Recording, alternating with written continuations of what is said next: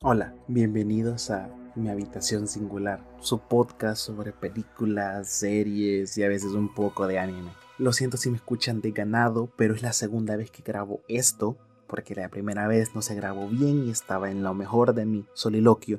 En esta oportunidad vamos a hablar de I Am Not Serial Killer o Yo no soy un asesino serial, una asquerosa película. ¿Están listos? Yo no. Comencemos.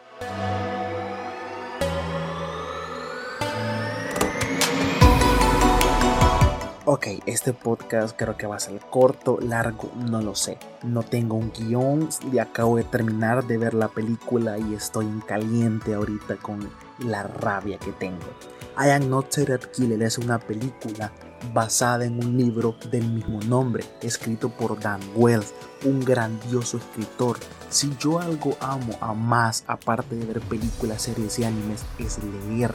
Yo estoy leyendo la saga John Clever, que es una saga de seis libros, en la cual voy por el segundo, ya lo terminé y estoy esperando comprar el tercero. Esta película se basa en el primero. No, me equivoco. Esta película toma el título del libro porque no se basa en nada, literalmente en nada. Este podcast se podría resumir en que la película es una porquería completa desde el momento del casting. Yo no estoy en contra de que cambien cosas, detalles de los castings, etc. Pero en el libro, John, que es el protagonista del libro, tiene 15 años. Y en la película, el actor que lo interpreta se ve más viejo que yo que tengo 20. El tipo no aparenta su edad, no tiene carisma ni siquiera el actor. El argumento del libro, voy a hablar de libro, es que John Clever es un niño que está diagnosticado con sociopatía, o sea, es un psicópata completo y un sociópata, el cual tiene muchas tendencias para convertirse en un asesino serial, por lo cual él pone reglas en su vida porque él no quiere convertirse en eso. Hasta que aparece un asesino serial en el condado de Clayton, donde, donde ellos viven, y él se empieza a obsesionar porque él tiene una obsesión con los asesinos seriales. Se empieza a obsesionar hasta que él descubre quién es y trata de detenerlo. No estoy haciendo mucho spoiler del libro porque, o contando mucho el libro porque me quiero sentar en lo asquerosa que es la película y la diferencia enorme y abismal que tiene Nunca he comprendido por qué es tan difícil adaptar un libro a una película. Es un guion completo. En el libro está exactamente qué debe decir. Por eso se llama adaptación. Y cualquiera puede decir, ah, si es así, entonces vete a leer el libro. Claro, ya lo leí. Entonces, si no vas a hacer una adaptación fiel al libro que yo ya leí, que ya me sé y que me gustó, no lo hagas. No tienes por qué hacerlo. Empecemos con el hecho de John. John el libro es un personaje súper carismático, precisamente por los rasgos psicópatas y sociópatas que tiene, a pesar de que es un antisocial por completo y solamente tiene un amigo y se ha impuesto tener un amigo para parecer normal, es muy encantador. La manera en cómo habla se desenvuelve muy bien es muy encantador y él narra la historia en primera persona. En la película, el John Clever de esa película tiene máximo 25 diálogos y todos son un asco. Hay cosas que pasan que no sabemos por qué pasan porque no se explican. Nada hubiera costado, y lo repito, yo no soy un director, yo no soy un escritor, ni nada de eso. Solo puedo decir el hecho de, de que cambiaron tantas cosas, arruinaron tanto, pero se podía arreglar o mejorar con el simple hecho de poner voz en off o momentos en los que John hablara a sí mismo, algo que hace en el libro, que hiciera que la trama avanzara más rápido y los momentos que pasan se entendieran, se entendieran por completo, hay situaciones como por ejemplo cuando John empieza a dejarle las notas al señor Clover en el libro está muy bien contado y muy bien argumentado. Nos explican por qué lo hace y la lucha que él tiene para hacerlo. Y nos explican por qué lo hace explican por qué lo reta, por qué aquí, por qué allá. En la película no, simplemente empieza a dejar notas a lo loco, volviendo con el casting. En el libro, la mamá y la tía de John son gemelas. y en la película no se parecen en nada, nada de nada. Detalles tan sutiles como el regalo que le da el padre ausente a John es un MP3 de Radio Shack que él va a canjearlo por un vale para que le den un, M, un GPS y así puede rastrear el carro del señor Crowley. Algo que en la película no lo hacen y ni se explica nada de eso. Cómo dejan al vacío a un personaje que es la base. Literalmente se enfocaron más en desarrollar al señor Crowley que al protagonista. Porque durante toda la película jamás vemos un desarrollo, nunca vemos su conflicto, nunca vemos sus emociones, no vemos los problemas que tiene con su madre, ni los problemas que nos enseñan no tienen justificación, porque no hay un argumento de por qué la madre es así. No nos enseñan los conflictos que pasan en la escuela, ya que pasa esos conflictos. No nos explican las reglas que él tiene, solo nos explican de que el tipo cada vez de que siente la ansiedad de matar a alguien que lo está molestando, le pone una sonrisa y le dice un cumplido. Eso sí está bien, eso está completo en el libro. Pero de ahí no exploran más. El terapeuta que tiene en el libro, hay un terapeuta que atiende a John que se llama el Dr. Nedling. Este terapeuta es buenísimo, ya que es un terapeuta que John confía en él y le cuenta las cosas es un terapeuta, quédense con esa palabra, un terapeuta, el cual atiende a John. En el libro lo describen que tiene un gran bigote, ya es un hombre algo mayor, que es muy intuitivo, muy inteligente. La primera escena que nos muestran en la película del doctor es un doctor que lo más que debe tener son unos 34 años y no están en una sala, no están en un consultorio, no, están caminando y paseando. El el personaje del doctor y terapeuta Neville parece un hippie en la película. Un tipo que ocupa pantalones flojos, se dedica a mirar patos, a cazar patos con unos binoculares mientras habla con John sobre sus problemas. Say, ¿what? ¿Por qué es un terapeuta? tanto les costaba porque al final, ya hasta el final, en los últimos 15 minutos de la película, ya ponen un consultorio, nada les costaba agregar eso. El doctor Neville es muy importante para la historia, pero aquí no se siente nada importante, se siente como que es un relleno, alterando la historia tanto que John se obsesiona con una niña, se obsesiona con Brooke. En el libro el desarrollo de historia es así, llega un baile para Halloween. Van, John con su amigo Max, ya voy a hablar de Max, llegan disfrazados, estando ahí, John va a tomar un poco de jugo, y llega a tomar un poco de jugo, aparece Brooke, bromean un poco, aparece un abusivo, lo molesta, John se enoja, le dice que lo va a matar, le da su nombre, su dirección y un montón de cosas y lo asusta. Brooke se va y tiempo después vuelven a hablar un poco y Brooke, perdón, John se obsesiona con Brooke, le empieza a seguir y le empieza a acosar. Esa es la línea cronológica del libro. Ahora, en la película, en los primeros 15 minutos, John está en el patio del señor Crowley haciendo un fuego y después de eso va a espiar a Brooke que todavía no nos la presentan, la está acosando y después de eso ya no lo vuelve a hacer. Jamás en todo el libro, toda la película. ¿Por qué? ¿Nos explican el por qué John ya no la cosa? No. ¿Nos llegan a explicar en algún momento las reglas? ¿Todas las reglas que él tiene? No. Jamás nos cuentan las reglas que tiene. El señor Crowley es el único personaje de la película que sí está pegado un poco. Tiene las características. Y si no me equivoco, es el mismo actor que interpreta al doctor en el científico de Volver al Futuro, no lo sé, no estoy seguro, no me tomo el tiempo para investigar nada de eso. Cambios más en los personajes. Max es el mejor amigo, entre grandes comillas, de John. Su padre es militar, es un soldado. Así que Max en el libro se corta el pelo como soldado. Su padre es un soldado retirado que ahora trabaja en la maderería. O sea, donde hacen madera, refinería, etcétera, esas cosas. En la película, el papá de John solo es un camionero que tiene un enorme bigote, tiene sobrepeso enorme y no hace ninguna referencia a su pasado militar.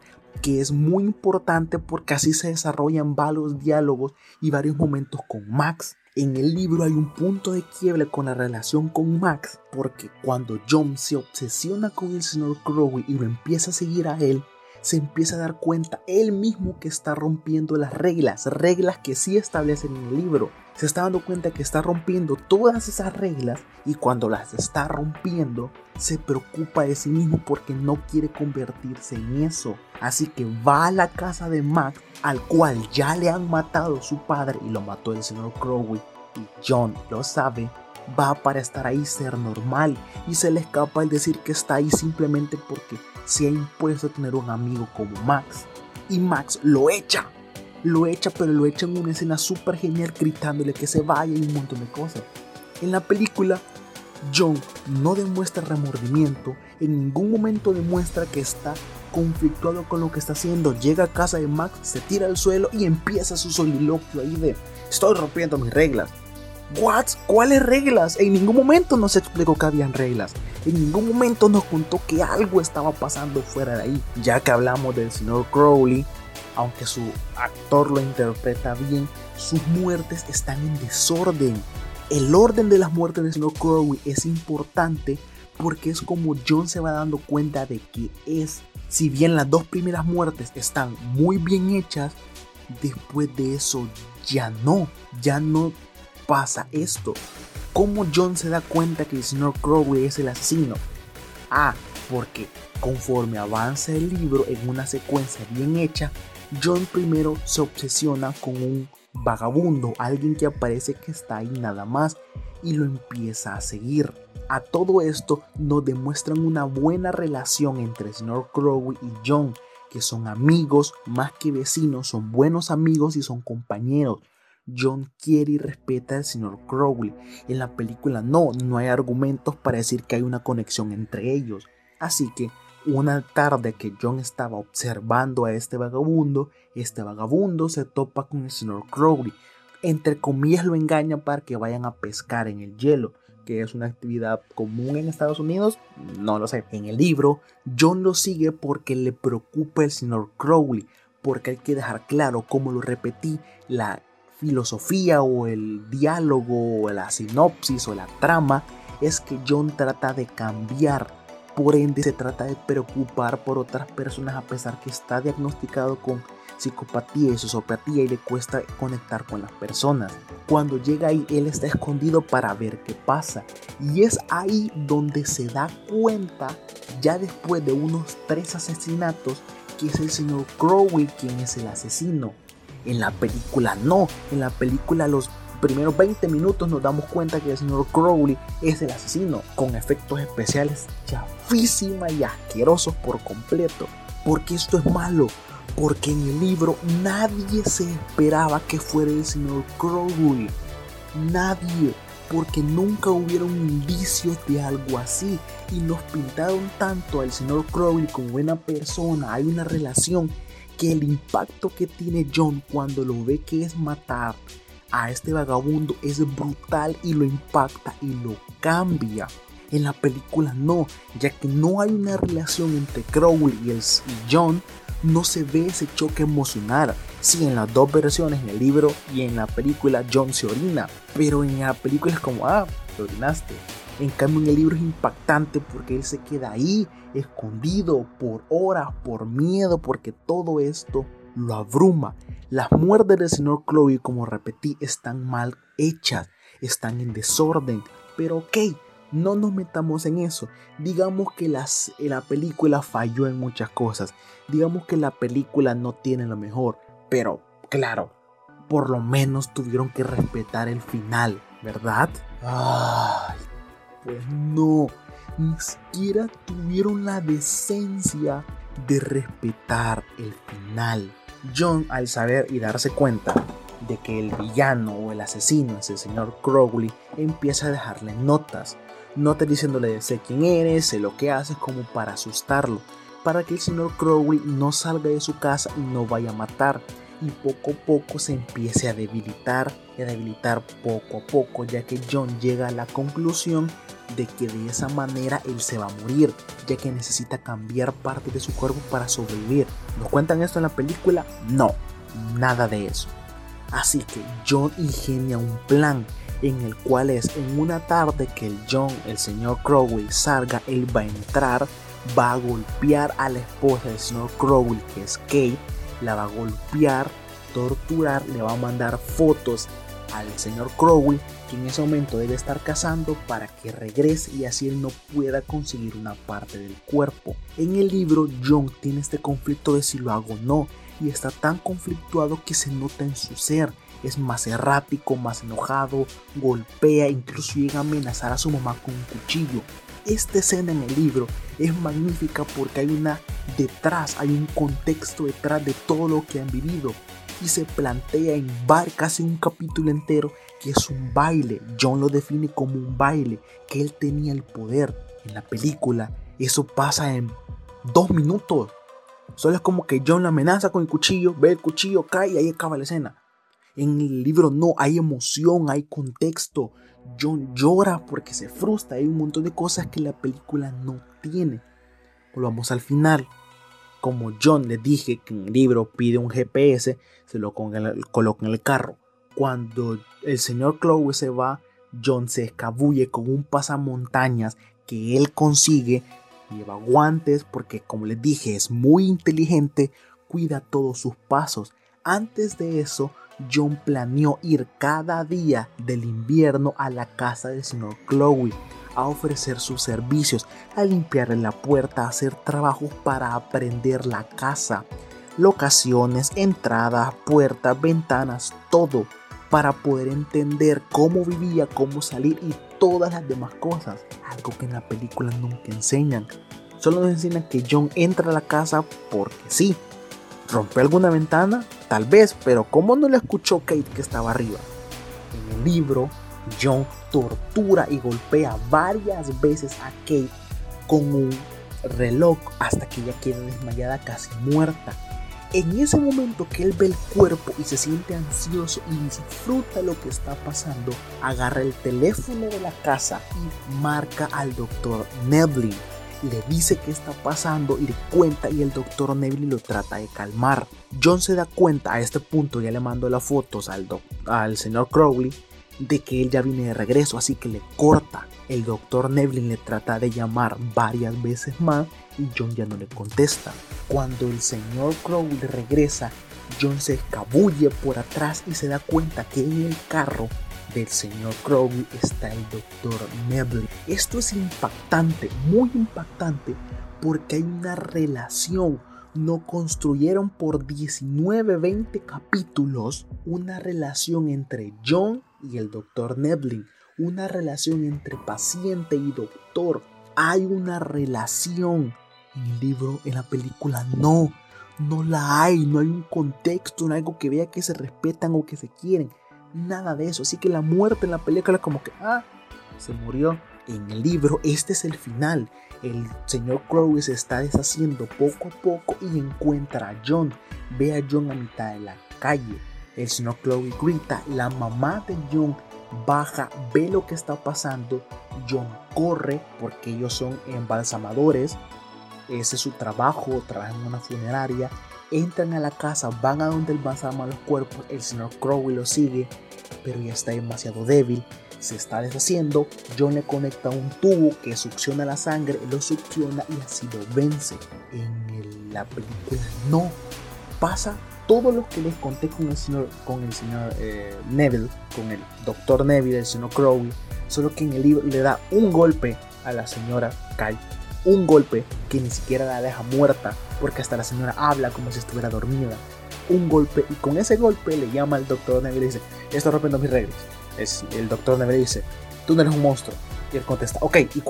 Y ya, esa es toda la interacción que tiene con su doctor, con aquella persona que lo ha ayudado y lo ha le ha dado terapia por muchos, muchos años. Después de esto, él encuentra el cuerpo del señor Crowley, que por eso aquí tiene un, eh, antifaz de panda, sí, así de ridículo. Sale de la casa, casa que no conoce, así que no sabemos cómo es que rayos conoce la entrada trasera, no sabemos cómo es que pudo abrir las puertas. Llega, ve en el coche que está el, doctor Neville muerto, lo saca, se lo lleva al bosque y el señor el, el señor Crowley, no muere, no muere ahí, solo que se da cuenta que es John. Pasan los días y llega el funeral del papá de Max, que se hace en la misma funeraria que es la casa de John. Llega el señor Crowley, ahí mismo le dice que ya sabe quién es, todos se van, el señor Crowley secuestra a la mamá de John, la lleva donde están embalsamados y le dice, la voy a matar. ¿Dónde está el doctor Neville? John le dice, está en mi nevera. No es cierto. El señor Crowley se levanta y tipo los tres chiflados, así, con ese tipo de gracia y sentido y con ese tipo de realismo, le da con un pequeño tubo. Estamos hablando que es un demonio que saca garras, que quita las partes del cuerpo de otras personas, que en el libro nos enseñaron que le han disparado varias veces y se levantó y en el libro pues lo golpean con una varita y se cae. En la película, perdón, le dan con una varita y cae. Lo succionan como en el final del libro, pero no funciona porque de repente del cuerpo sale como un alienígena y este alienígena le pide a John, pida a Kate y él solo se succiona y así termina la película. Por favor, pero qué asco, qué asco. Ah, honestamente, no sé si este podcast va a salir. No lo sé. He tenido muchos errores y creo que no va a cumplir el estándar en lo que yo quiero para un podcast. Lo que sí es que he grabado esto y necesitaba desahogarme por completo. Si están escuchando este podcast, esto fue esta película, esto fue un asco de película. No la vean, por favor, no la vean, no importa que encuentren pirateada, no la vean, mejor léanse el libro, está barato, cuesta como 11 dólares el libro, es mil veces mejor, pueden encontrarlo gratis, hasta yo se los puedo pasar por fotos, pero por favor, no vean esta porquería de película que no puede tener nada bueno, nada, ni siquiera la música que tienen de fondo es acorde. En momentos de tensión ponen cosas navideñas, así que esto fue I Am Not Serial Killer. Comparado a esta película, me encanta Corra. Corra es una epítome comparado a esta cosa. Esto fue No soy un serial killer.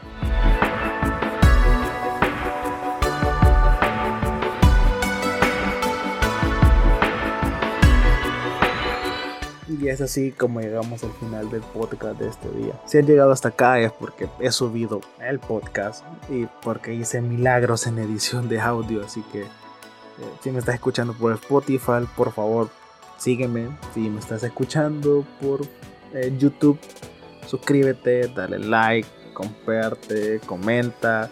Comenta si te gustó esta película, no lo hagas porque te puedo insultar. No, son bromas, son bromas. No, no, no, no hagan eso.